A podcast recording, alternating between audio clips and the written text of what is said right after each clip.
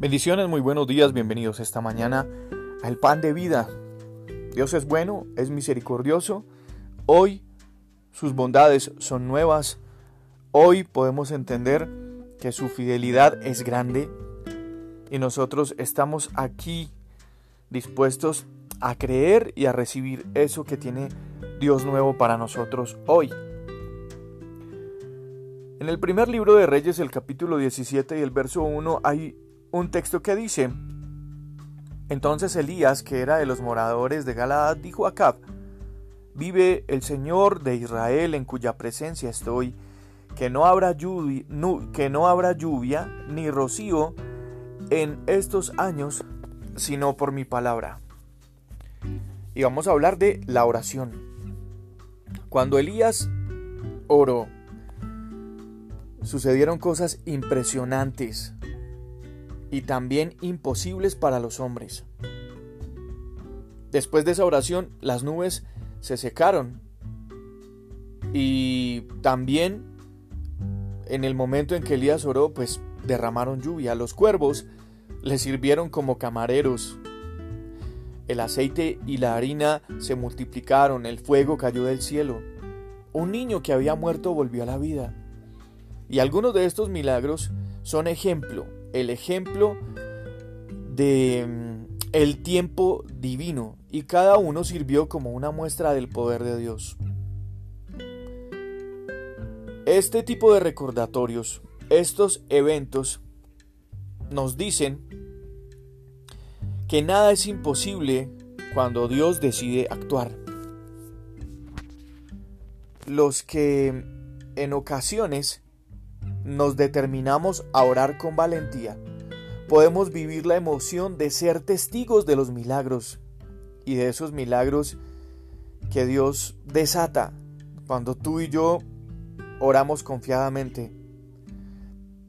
Algunas personas pueden cuestionar si Dios realmente cambiaría el tiempo o los momentos o las situaciones como consecuencia de una oración.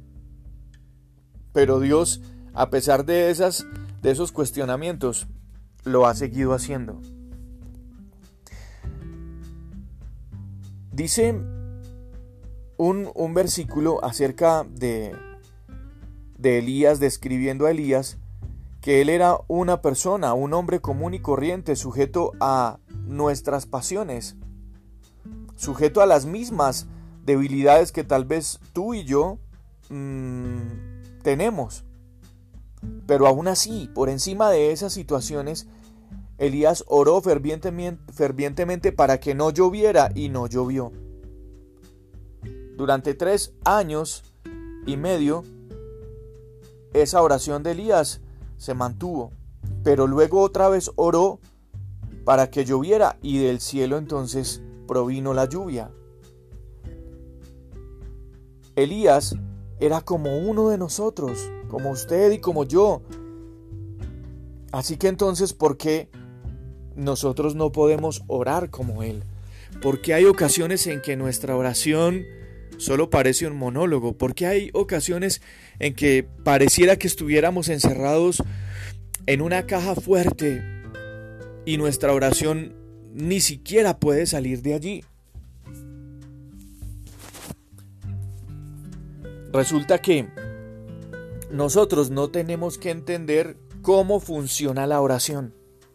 Lo único que tenemos que hacer es creer que funciona. La oración es la clave que hace que las cosas funcionen. La oración es el medio que nosotros tenemos para conectarnos con el poder de Dios. El pan de vida la palabra de Dios nos invita a orar continuamente, a orar sin cesar. También el pan de vida, la palabra de Dios nos recuerda que Dios ha prometido escuchar nuestras oraciones. Y no solo escucharlas, sino también responderlas. Elías fue testigo de algunas respuestas únicas a la oración.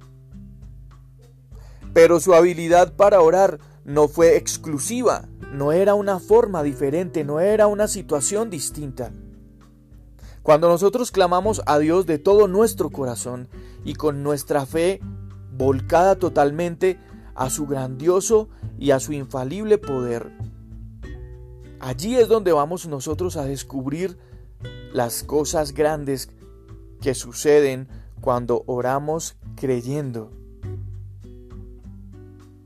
Es más, me atrevo a decir en este pan de vida porque he sido testigo de esas situaciones cuando oramos creyendo, aún hoy, cosas imposibles a los ojos de los hombres están sucediendo y pueden suceder. Tenemos que vivir con una certeza y con una convicción que son los ingredientes de la fe. Dios está escuchando y está listo siempre para responder lo que nosotros estamos orando. Eso sí, de acuerdo a su maravillosa voluntad. Pero la voluntad de Dios no anula el poder que tiene la oración. Así es que te invito en este pan de vida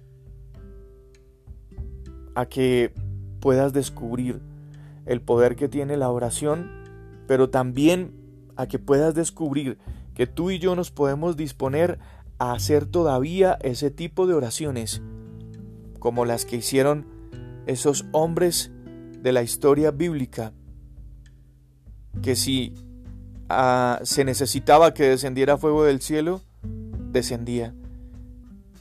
Y que si no yo, que si se hablaba y se oraba para que no lloviera tampoco. Ahora, ¿qué es lo que necesita tu vida hoy? ¿Qué tipo de oración harías en medio de esa necesidad? ¿Y cuánta fe pondrías para hacer esa oración que hoy necesitas? Este es el pan de vida. Yo soy Juan Carlos Piedraíta. Todas, absolutamente todas las bendiciones del Señor para cada uno de ustedes. Por esas bendiciones oramos y por esas bendiciones permanecemos compartiendo este pan de vida para que la palabra del Señor nos fortalezca. Bendiciones, un abrazo para todos.